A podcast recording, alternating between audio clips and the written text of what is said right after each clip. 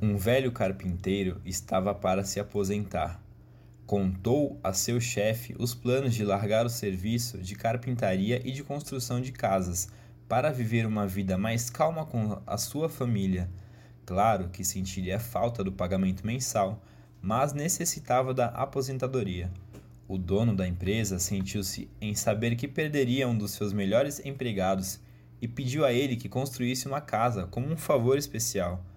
O carpinteiro consentiu, mas com o tempo era fácil ver que seus pensamentos e coração não estavam no trabalho. Ele não se empenhou no serviço e utilizou mão de obra e matéria-prima de qualidade inferior, maneira lamentável de encerrar a sua carreira. Quando o carpinteiro terminou o trabalho, o construtor veio inspecionar a casa e entregou a chave da porta ao carpinteiro e disse: Essa é a sua casa, é meu presente para você. Que choque, que vergonha! Se ele soubesse que estava se construindo sua própria casa, teria feito completamente diferente. Não teria sido tão relaxado e agora iria morar numa casa feita de qualquer maneira. Assim acontece conosco. Construímos nossas vidas de maneira distraída, reagindo mais que agindo, desejando colocar menos do que o melhor.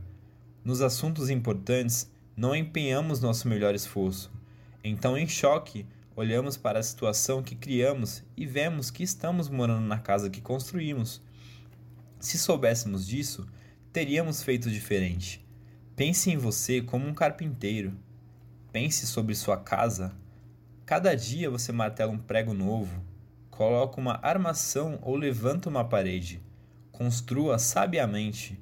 Mesmo que tenha somente mais um dia de vida, esse dia merece ser vivido graciosamente com dignidade. Sua vida de hoje é o resultado de suas atitudes e escolhas feitas no passado. Sua vida de amanhã será o resultado das atitudes e escolhas que você fizer hoje.